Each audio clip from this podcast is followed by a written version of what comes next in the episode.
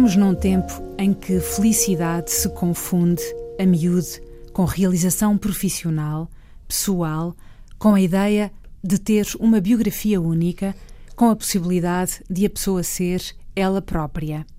Vivemos num mundo em que à ideia de felicidade corresponde um estar, um modo de ser, códigos diferentes daqueles que tínhamos há 20 anos, há 40.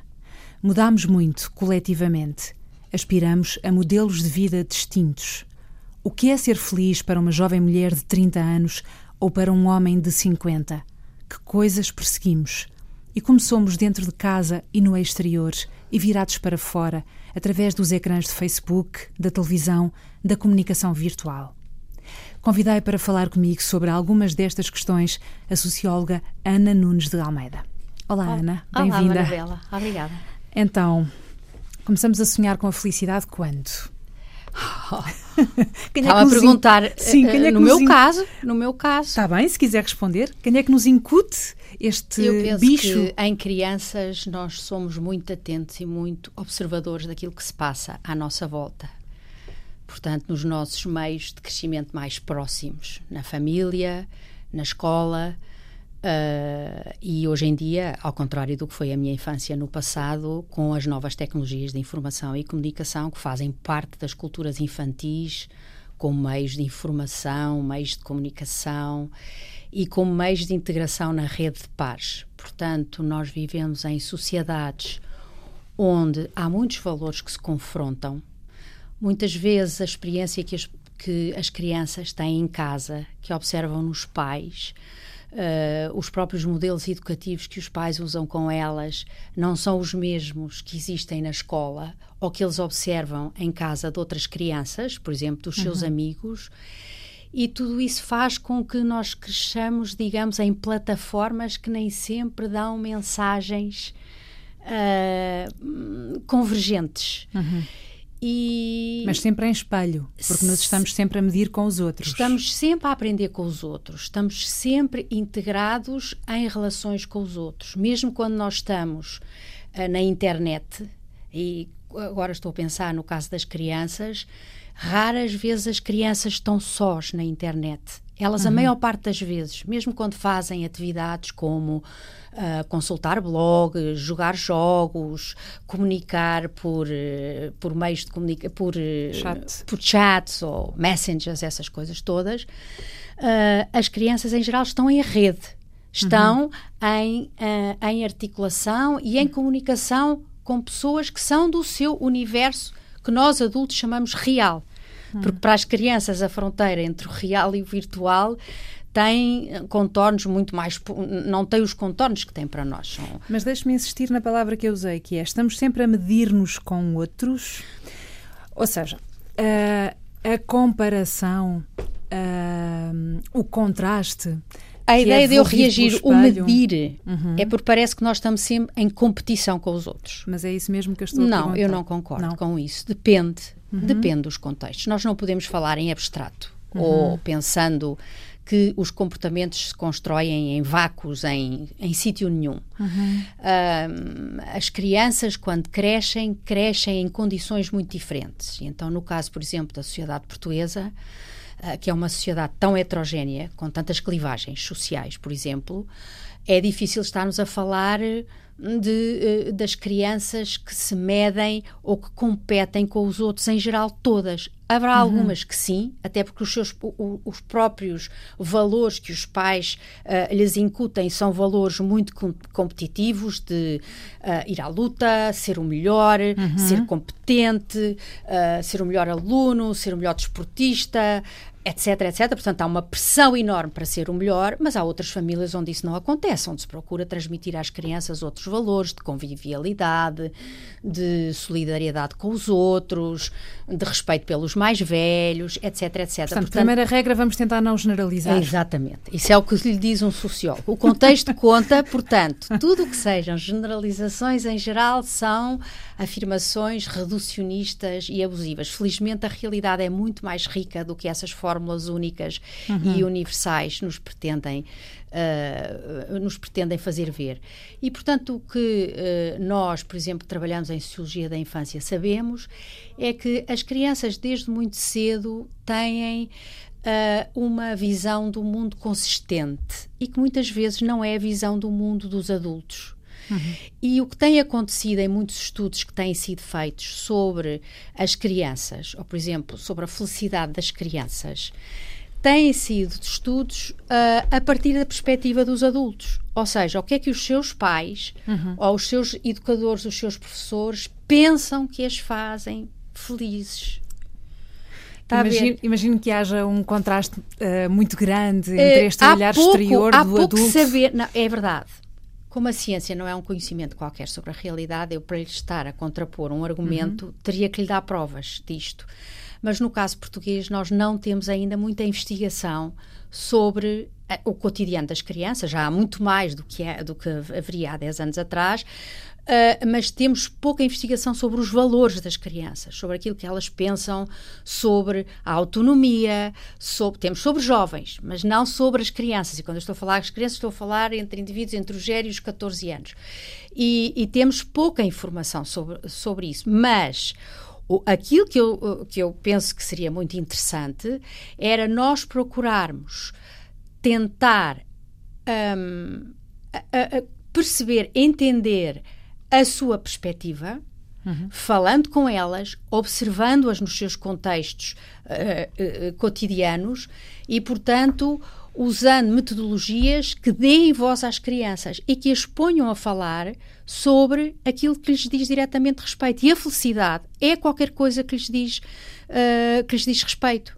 Uhum. Por exemplo, nós há. Desculpe. Não, ia dizer que, mais uma vez, genericamente, temos esta ideia de que as crianças são felizes, são facilmente felizes e é preciso um abalo muito grande para que elas uh, sejam uh, traumatizadas ou tenham um, um, um comportamento uh, de risco. Portanto, também idealizamos uhum. a, eh, a, a, criança e o estar da criança e a capacidade que ela tem de ser feliz. Uhum.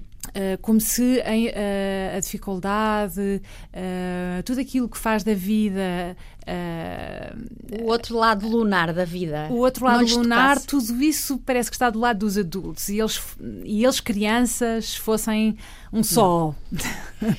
As também... crianças são um sol para os pais, não é? Por isso é uhum. é que hoje em dia os, uh, os casais têm filhos, sobretudo pelas gratificações afetivas que um filho lhes dá. Não estão a pensar pôr o filho a trabalhar para ajudar a economia familiar, nem estão a pensar que um dia mais tarde os filhos os vão ajudar na velhice. De facto, as crianças são uma espécie de sol para os pais e muitas vezes até, uh, digamos, são consideradas aquele, vin, aquele vínculo único, que nunca se esbate, que é para sempre. Aqui está Sim. a relação verdadeira a, a quem eu me posso, à qual eu me posso entregar. Um amor sem igual. Exato. É um amor incondicional. Uhum. Agora, uh, a realidade da infância, tal como a realidade da adultez, também se faz de conflitos, também se faz de tristezas, também se faz de isolamento, de sofrimento, um, de desconfortos uh, etc. Portanto, eu acho que não podemos estar a idealizar a infância como esse período radioso uh, que nós, no estado adulto, definitivamente perdemos. Aliás, há um tique, um vício que nós temos muito como adultos e como coletivo, quando olhamos para a nossa sociedade há uns anos atrás, é olhar para o passado sempre com sentimento de tristeza. Olhem uhum. o que uhum. nós perdemos. Uhum. Antigamente a escola assim, antigamente a família assado, e isso é um bocadinho também a, a visão que nós temos da nossa infância. Olha, reparem na felicidade que foi a minha infância comparativamente à, à situação dura que eu vivo no presente. Parece uma felicidade retrospectiva. É, é dá a ideia que nós precisamos desse mundo nostálgico de uma idade de ouro que perdemos, que está lá muito atrás, etc. E que é muito adulterada, Completamente, vezes. mas completamente. Por isso é que eu estou a chamar a atenção e chamar uhum. a esta maneira de pensar um vício que é alta, que é extremamente enganador extremamente enganador. Eu já não quero falar, evidentemente, de crianças que têm infâncias infra-humanas.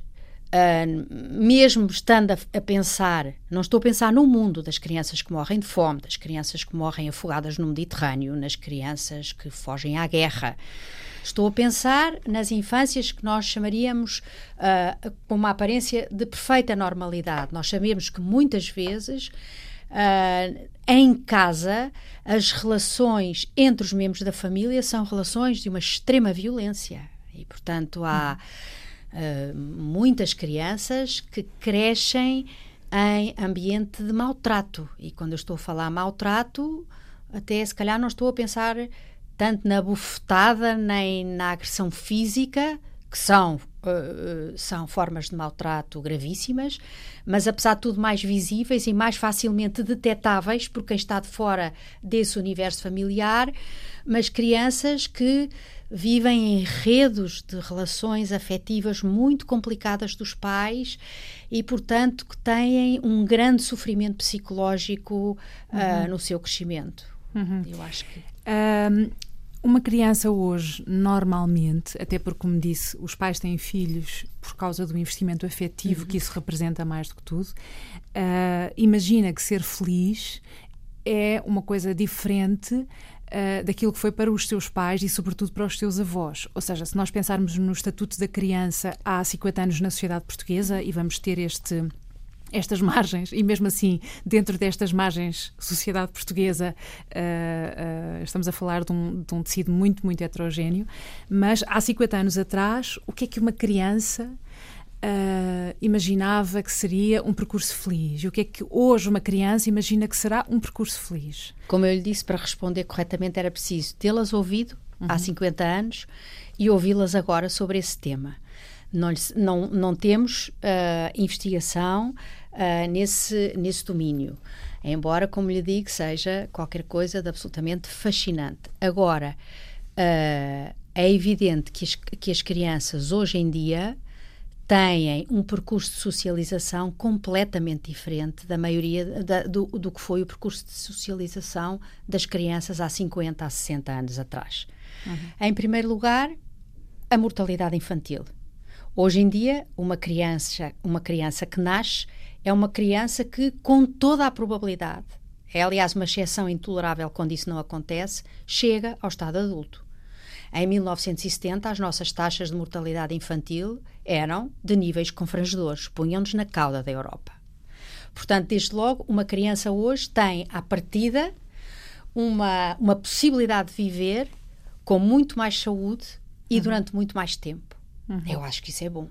Uhum. Acho que isso é bom. Posso só interrompê-la para trazer uh, um certo de uma entrevista que eu fiz ao Domingos Abrantes e à Conceição Matos, uh, resistentes antifascistas Sim. e que têm agora cerca de 80 anos. Um, e isto ocorreu porque eu perguntei-lhes a da altura na entrevista, uh, quando eles eram crianças, o que é que imaginavam que o, que o seu futuro ia ser?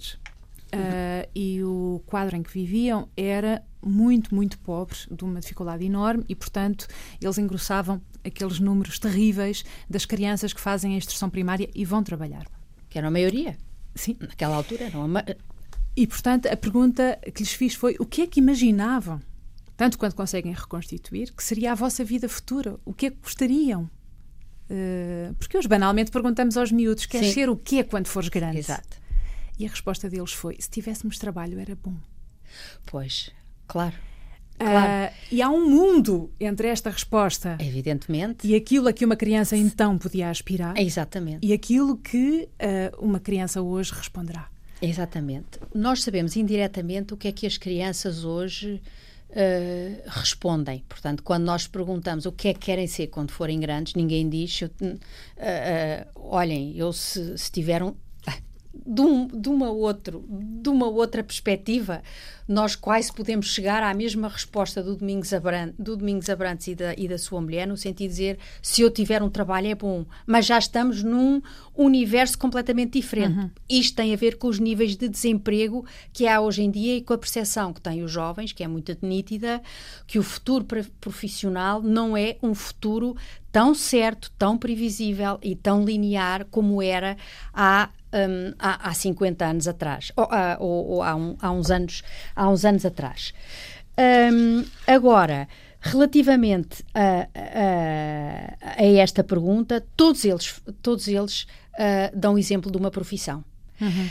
O que é talvez um bocadinho chocante é quando nós encontramos uma, uma digamos, uma, uma clivagem tão grande entre as profissões daqueles que são filhos das famílias favorecidas, com Uh, com pais com habilitações escolares uh, elevadas e com profissões, digamos, de prestígio, e depois os miúdos que são uh, provenientes de meios sociais mais desfavorecidos. Enquanto um lado temos Uh, imagine, futebolista, cabeleireiro, gostaria de ser famosa, uh, ter, uh, ser modelo, etc. Do outro lado, temos profissões já altamente qualificadas. Gostava de ser médico, gostava de ser cientista, gostava de ser advogado. Portanto, nós temos uma reprodução. Uhum. Apesar do papel fantástico que tem feito a escola neste país, no sentido de trazer para a escolaridade franjas e franjas de população uh, que não tinham acesso à escola, a verdade é que a segmentação dos ideais ainda é muitas vezes patentes nas, na, na, na, investigação que, uhum. uh, que nós fazemos. Agora, é curioso que a escola para todas as crianças é qualquer coisa de muito importante. Uhum. Por exemplo, numa investigação que nós fizemos no ICS sobre as crianças e a crise, uma investigação que foi encomendada pela Unicef, um, uma, um, um dos terrores que as crianças tinham, todas elas, dito de diversas maneiras, era uh, no sentido de dizer, bom, mas uh, eu tenho, eles diziam-nos, eu tenho medo de ficar pobre. Ter, se ficar pobre é qualquer coisa que me assusta muito. E nós perguntávamos, mas então o que é que é ser uma criança pobre para ti? E é evidente que aquelas imagens mais previsíveis, uma criança que tem fome, uma criança que não tem que vestir, que não tem casa, etc., muitas crianças diziam que uma criança pobre é uma criança que não consegue ir à escola, nem consegue ir à universidade. Portanto, a ideia da felicidade, uhum. desse ponto de vista, é uma ideia que já está começa a estar associada a um percurso escolar, uhum. o que significa um avanço enorme. Claro, como se fosse um percurso normal. O normal Portanto, a infância normal, a infância desejável, a infância a que as crianças têm um direito, é uma infância que passa pela escola e tudo aquilo que a escola lhes dá.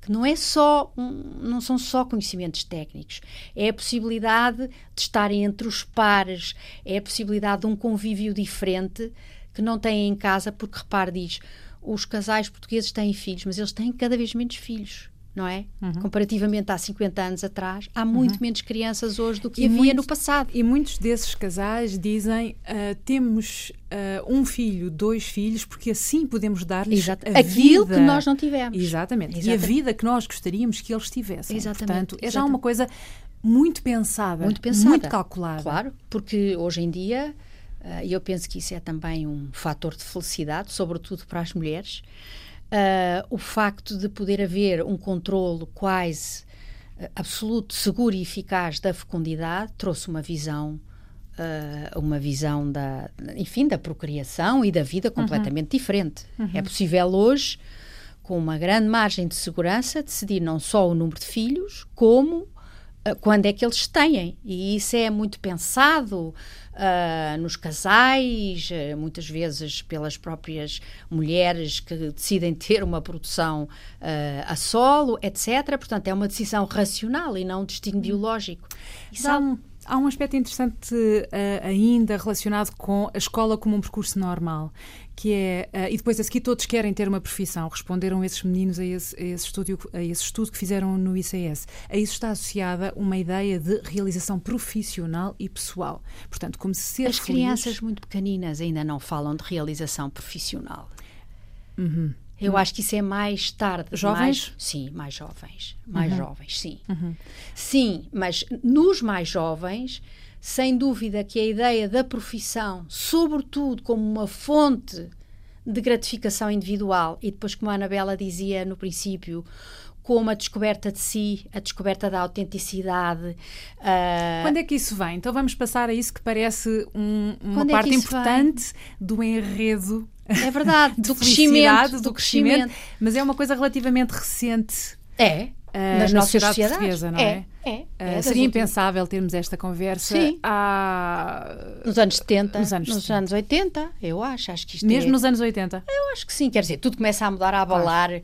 Os sismógrafos claro. abalam todos a partir de 74, não é? E por, e por trás da uh, do, do sismo dos indicadores demográficos, estão comportamentos, estão valores que estão a mudar, que está tudo uhum. em efervescência, mas eu acho que é uma conversa recente, sim, é uma conversa recente, uma pressão enorme para as pessoas construírem a sua própria biografia, biografia que deve ser única, deve ser autêntica e, portanto, há nos jovens esta enorme procura de satisfação, muitas vezes com percursos que não são lineares, como eram no passado, em que a felicidade parecia que seguir etapas muito pré-estabelecidas e previsíveis. Acontecia isto primeiro, depois o outro, depois o outro, depois o uhum. outro. Hoje, digamos que o, a emenda é muito mais variada e, portanto, vão, vão se alternando experiências com, em zigue-zague, em ioiô. Agora vou fazer isto, agora vou fazer aquilo, não me sinto realizado, volto atrás. E entraram no nosso vocabulário uh, corrente palavras como uh, individualidade. Indivíduo? Uh, indivíduo. Indivíduo. Uh, e repare, entra a palavra indivíduo na própria família. Não era? Porque nós tínhamos a ideia de que a família era um todo homogéneo, uhum. tinha um chefe. Lembro-se, durante o Estado Novo, nós tínhamos uma, uma legislação que era absolutamente discriminatória relativamente às mulheres. Portanto, a família tinha um chefe, era o chefe que representava a família e quase que dava a ideia, se nós estudássemos o chefe, dela se deduzia ao resto. Uhum. Ora bem, nós hoje vivemos em modelos familiares que são muito mais democráticos, não só entre homens e mulheres, mas como também uma relação muito menos hierárquica, muito menos rígida e formal entre pais e filhos. Uhum. E com espaço para a individualidade. Exatamente. Portanto, para a singularidade. Exatamente. Portanto, a própria família, isso é muito interessante, porque nós continuamos a dar uma importância enorme à família como lugar de realização individual e como lugar de felicidade os adultos portugueses. Cada vez mais ou não?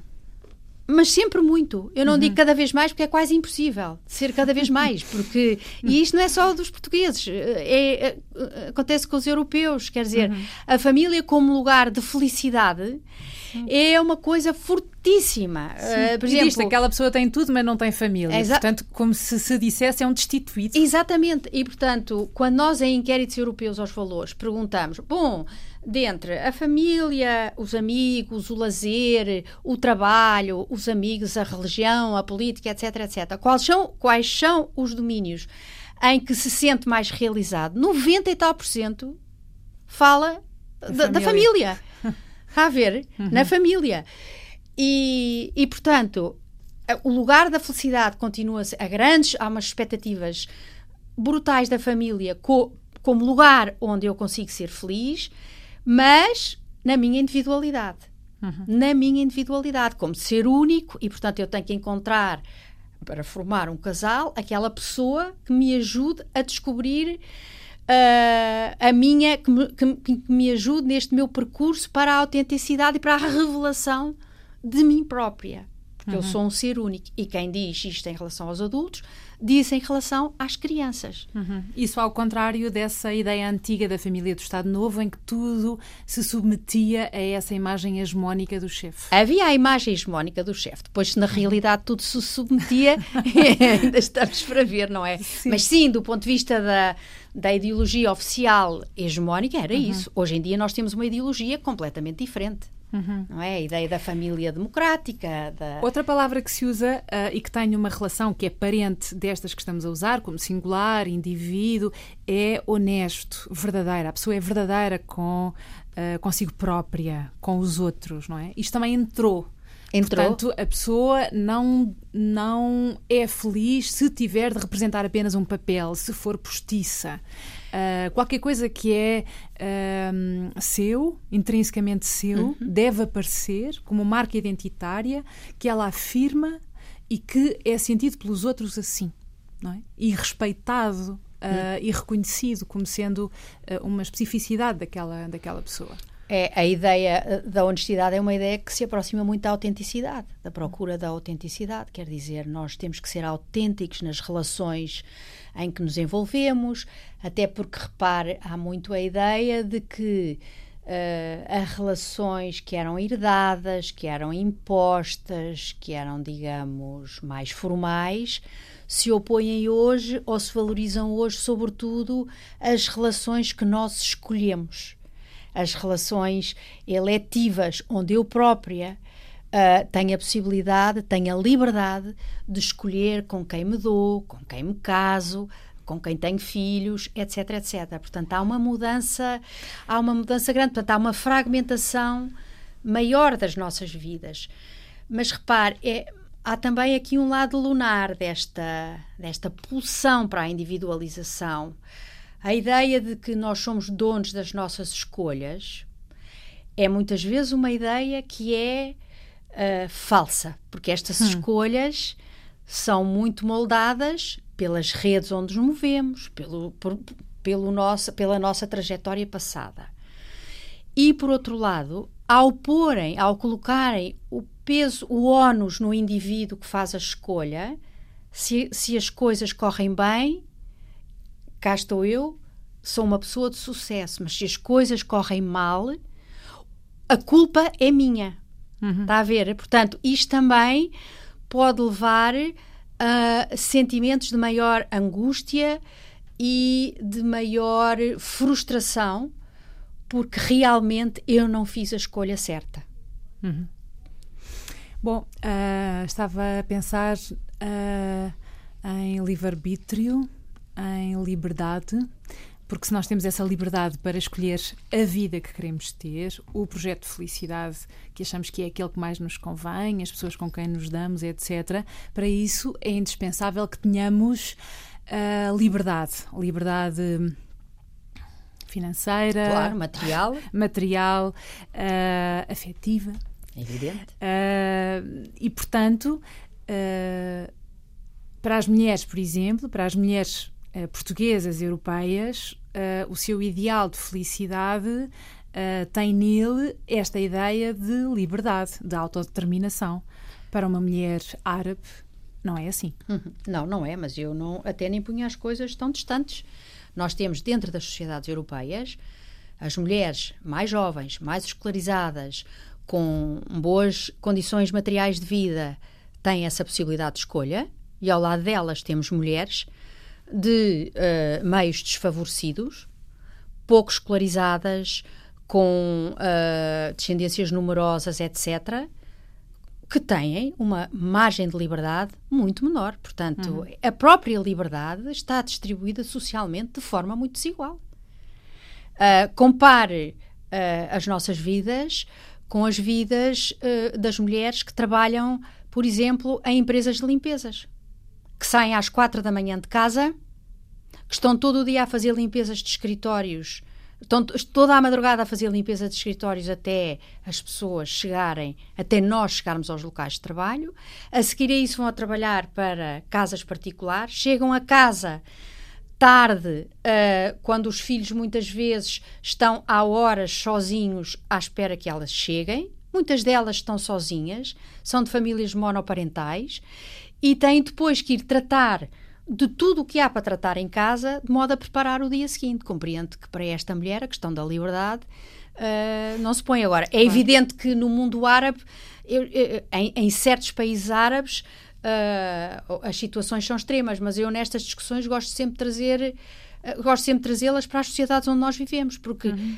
em Portugal, no presente, há mulheres que vivem situações verdadeiramente pré-modernas, em que a sua grande preocupação, o seu dia a dia, todo ele é organizado para sobreviver. Uh, para sobreviver. E para dar de comer aos seus filhos e para dar aos seus filhos a possibilidade de estarem na escola. Portanto, é, não podemos esquecer que, uh, como eu dizia, o contexto conta e, portanto, é difícil falar das coisas em, em abstrato. Uhum. Os recursos para ser livre e para ter essa livre escolha estão muito desigualmente distribuídos. Isto é qualquer coisa que, que, os inquéritos, os grandes inquéritos europeus, etc., mostram com toda, com toda a evidência. E o que será para uh, uma mulher como essas que descreveu ser feliz? Não quer dizer que não sejam felizes. Claro, não, claro, quem sou claro, eu para decidir sobre elas? Mas, Mas, mas, o que é que será, pergunto Exatamente. eu, porque, porque tem um conteúdo específico. Uh, uh, elas têm o seu mundo psíquico, o seu mundo afetivo, têm as suas fontes de gratificação Olha, que não sabemos casos- exatamente quais são, mas há- terão com é certeza. difícil nós, eh, como mulheres de classe média, instruídas, estarmos a deduzir automaticamente o que será a felicidade ou a infelicidade eh, dessas mulheres desfavorecidas, que são imensas. Se nós pensarmos que em Portugal há um quarto das famílias que vivem em situação de pobreza, dá que pensar, não é verdade? Ah, mas hum, é difícil nós estarmos a deduzir o que essas eh, mulheres pensam sobre o seu cotidiano. Mas há trabalhos que mostram, paradoxalmente, as relações. ah, ah, o- o- o- as, as relações profissionais que essas mulheres têm, por exemplo, com as suas colegas de trabalho, em que partilham o seu cotidiano, as suas conversas, etc., são, ah, são dimensões que lhes dão alguma gratificação e, ah, sobretudo, há uma grande realização e uma grande expectativa em relação aos filhos. Portanto, há aquilo que ah, os filhos possam vir a ser e que elas não conseguiram ser. E há um investimento enorme ah, no seu percurso escolar, embora muitas vezes sabemos que dramaticamente essas famílias são as que conseguem com mais dificuldade acompanhar o percurso escolar dos filhos, porque são pouco escolarizadas, portanto não têm tempo para estar com os filhos, não são, ah, não têm livros em casa, as crianças não aprendem com elas hábitos escolares, de leitura, de escrita, de escuta, de, de escuta etc. Uh, mas há sem dúvida essa, essa expectativa grande em relação às crianças, às suas crianças. Ah, n- na vida moderna e muito rapidamente ah, passamos a estar com outros através ah, das redes sociais, É através dos ecrãs. É verdade. Ah, há pouco, quando falou das crianças e, e disse que por vezes elas estão sozinhas com o computador, É verdade. mas na verdade estão em relação, não é uma Estão. relação que nós reconhecemos imediatamente, mas elas estão em relação. Ahm, mas eu gostava de trazer uma outra questão que é a de nós estarmos a posar de certa maneira, Hã? a posar Uhum. através ahm, desse canal, através ah, desse ecrã, ah, para os outros com quem estamos a estabelecer uma relação. Seja os amigos do Facebook, ah, os amigos da escola, os colegas de trabalho, e portanto há uma informação que é filtrada e há uma coisa que é ah, emitida para o exterior e que pode não corresponder exatamente com essa genuinidade, com essa honestidade, com essa verdade de que há pouco estávamos a falar. E portanto aqui temos uma clivagem, temos uma coisa que é um mundo interno. Temos o backstage e o front stage, não é? Exatamente. É verdade, mas repare, isso também já acontece na vida social. Não é? Nós, em situações ah, da vida real, portanto, vamos, vamos admitir que esta fronteira entre virtual e real faz sentido. Para as crianças não faz sentido nenhum, porque para elas tudo faz parte da sua experiência infantil. Ah, e, e repara, hoje em dia os miúdos não têm só o ecrã da televisão, têm o ecrã do telemóvel, do smartphone. Portanto, eles andam com as redes ah, no bolso. Portanto, são portáteis, não é verdade? Ah, mas, portanto, ah, nós já na nossa vida de todos os dias, na nossa vida real, física, de contacto físico, nós temos sempre uma, uma, uma dimensão de pose em cenário social que pode ser muito diferente daquela que nós temos, por exemplo, em casa.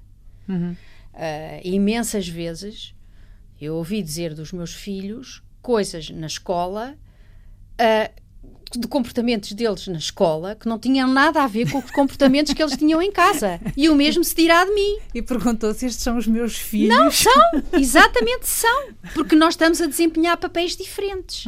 Está a ver? Portanto, eu acho que é verdade que através do- da- da- do- das, redes, das redes sociais há outras dimensões uh, nossas que podem ser escondidas, nomeadamente o nosso o nosso o físico, não é? Eu posso mudar a minha cara, uh, posso pôr lá outra, outro retrato, ou posso pôr um retrato particularmente favorecido, etc, etc. O que diz a Anabela, uma pose que na vida real imediatamente nós temos uma imagem da pessoa quando a vemos aproximar de nós, mesmo sem palavras, sem mais nada, mas essa esse jogo entre o front stage e o backstage, entre, portanto, entre a boca de cena e o, os, os bastidores. bastidores, nós fazemos isso permanentemente. Nós fazemos isso permanentemente, portanto não acho que isso seja novo. Eh, tem é modalidades diferentes. E é talvez potenciado, é talvez potenciado. por esta interatividade Mas sabe frenética. que nós nessa, no, não sei o que será dos adultos porque nunca os estudei, mas em trabalhos que nós fizemos sobre as crianças e a internet, uh, em geral, uh, há uma grande honestidade nessas redes, nessas redes sociais. Até porque as pessoas, as crianças e os jovens, se dão sobretudo nas redes sociais com os amigos da escola, com os pares da escola. Portanto, há sem dúvida miúdos que atravessam o risco, pisam o risco e que uh, têm contacto com estranhos, mas com verdadeiramente estranhos. Agora, isso é uma minoria pequeníssima, pequeníssima. A maior parte deles estão na internet a falar ou com os pais, ou com os primos, ou com os amigos da escola, ou com os amigos do bairro, uh, do, do, do, clube de futebol ou de rugby, etc. Ou seja, não saímos do nosso grupo. Não saímos do nosso grupo. Que é um é grupo alargado. É um grupo mas, alargado. Mas é, mas é difícil nós migrarmos é mesmo é para é outro grupo profissional, outro grupo é social, outro grupo é familiar, não é? É verdade. É verdade. Uh, por mais porosa que seja a sociedade portuguesa, sobretudo com as alterações dos últimos anos, com o acesso à escola, na prática, na prática, nós continuamos mais ou menos na nossa Sim, até porque repara, situação de classe. É verdade, assim? até porque as próprias escolas, salvo raríssimas exceções, as uhum. escolas são um bocadinho o retrato dos bairros que as envolvem. Uhum. E, portanto, nós temos. Uh, há escolas em que dentro de cada escola há várias escolas, sem dúvida. Uhum. Mas uh, a maior parte das escolas são um retrato do meio social envolvente. Portanto, as crianças estão com, com outras crianças parecidas consigo. E, acham, e essas crianças acham que ser feliz verdadeiramente é ter a vida que o outro menino tem, o outro menino colega, uh, o outro menino de outra escola. Um, ou seja, quais são os nossos modelos? Nós queremos ser felizes como quem? Pois era preciso perguntar-lhes, não é? É preciso perguntar-lhes. Uh, mas é evidente que a rede de pares tem uma importância enorme na construção dos ideais e das experiências de vida destas crianças. Hoje em dia, sobretudo porque exatamente as, as crianças têm menos crianças em casa, têm menos irmãos, têm menos primos, etc., os pares são, sobretudo, os seus colegas da escola. E, uh, sem dúvida, que essa influência é uma influência uh, bastante grande bastante grande. Não, não tenho dúvidas nenhumas que tem um impacto grande nas modas, naquilo que se quer vestir, naquilo que se quer ouvir, uh, nas, uh, nas, uh, nos programas que se vêem na televisão, etc., nos canais que se frequentam, nos YouTubes, etc., etc.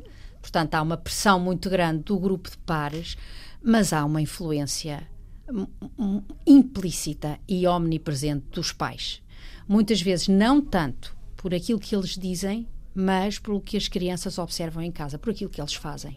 E depois os casais, a família, o núcleo familiar quer ser feliz como quem? Estou a pensar naquele começo do Ana Karenina, todas as famílias felizes se parecem, todas as famílias... Não têm história, as famílias felizes as... não têm história. Fam... Sim. Sim, mas está a ver qual é a proporção. E depois a continuação de... é todas as infelizes Sim, mas está a ver a quantidade de famílias maneira. em Portugal que leram a Ana Karenina, não é verdade? Num país que herdou taxas de analfabetismo da ditadura absolutamente confrangedores, levará muito tempo a que a maior parte das famílias portuguesas tenham contacto com essa com essa grande uh, Obrigada por me estar sempre a lembrar. Primeiro, que estou a falar com uma socióloga que não gosta de generalizações. Segundo, que me diz, é preciso perguntar-lhes. E terceiro, que lembra, claro, que nós estamos a falar, nós as duas mulheres de classe média e instruídas, estamos a falar muito a partir do nosso contexto. Por mais que tentemos essa atenção ao exterior. Obrigada, Ana, Ana por me lembrar isso. Mas diga, diga, diga, diga. Estava a falar da Ana Karenina. Ah, como é que nós queremos ser felizes? Eu acho que hum, é evidente que as pessoas são, são muito influenciadas pelos seus modelos do passado, por aquilo que viram em casa com os pais. É uma marca, essa marca familiar original, eu penso que se mantém no nosso corpo, na, nas, no, nas nossas formas de expressão, etc. Uh, os nossos percursos uh, escolares e a nossa experiência do mundo. Um, hoje em dia, sem dúvida, uh, os média têm um papel muito grande na difusão daquilo que deve ser a felicidade.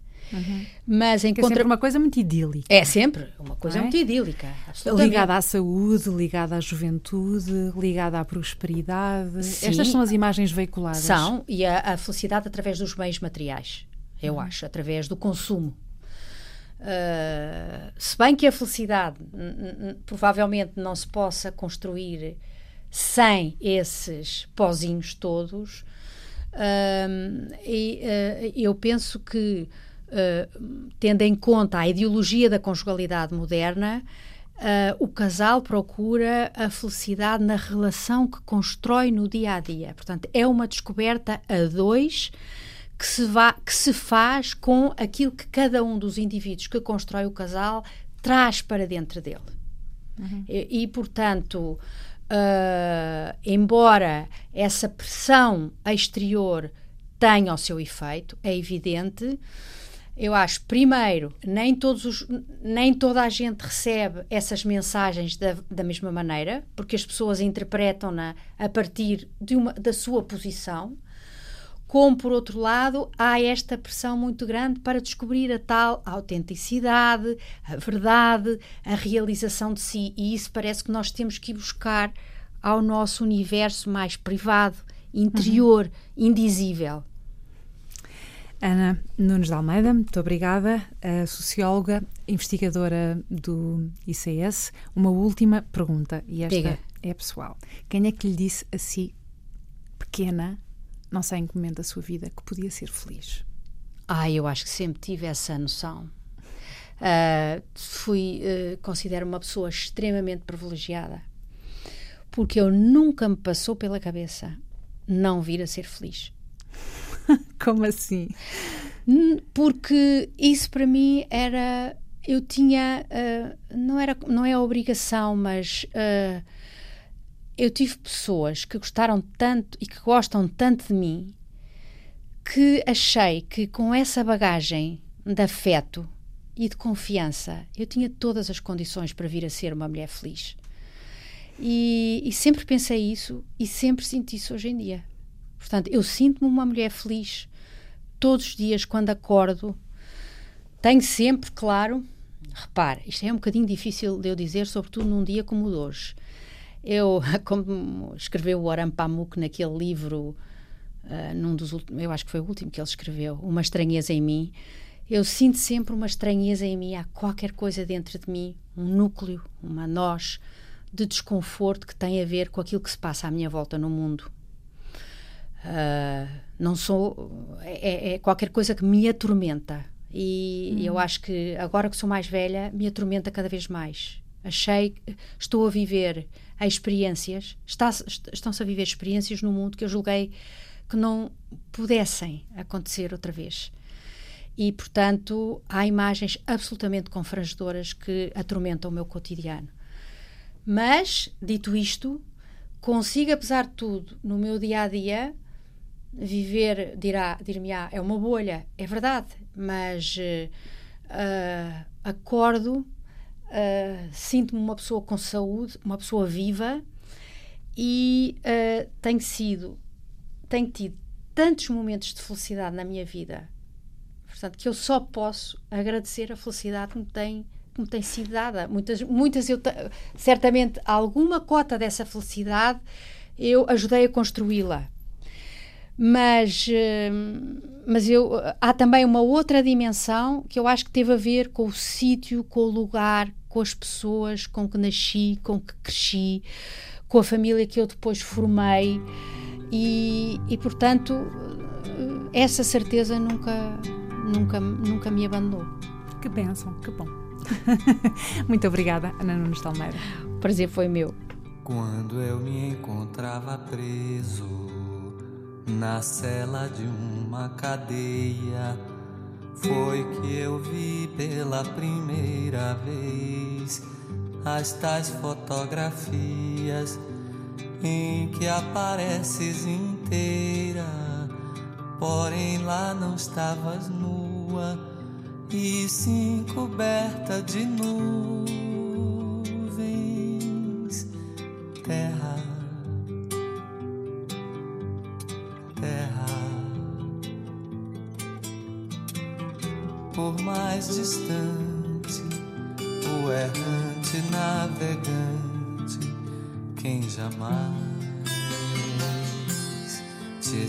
esqueceria.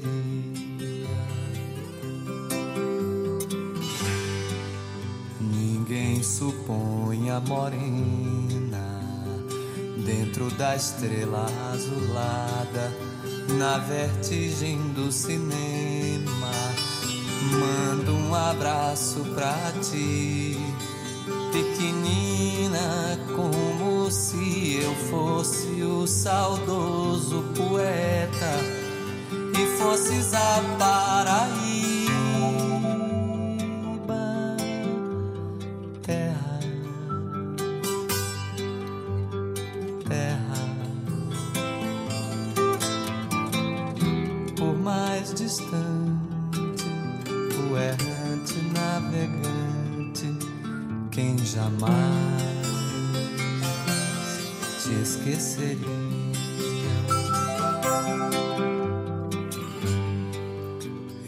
Estou apaixonado por uma menina terra, signo de elemento terra. Do mar se diz terra vista, terra para o pé firmeza, terra para a mão carícia. Outros astros lhe são guia.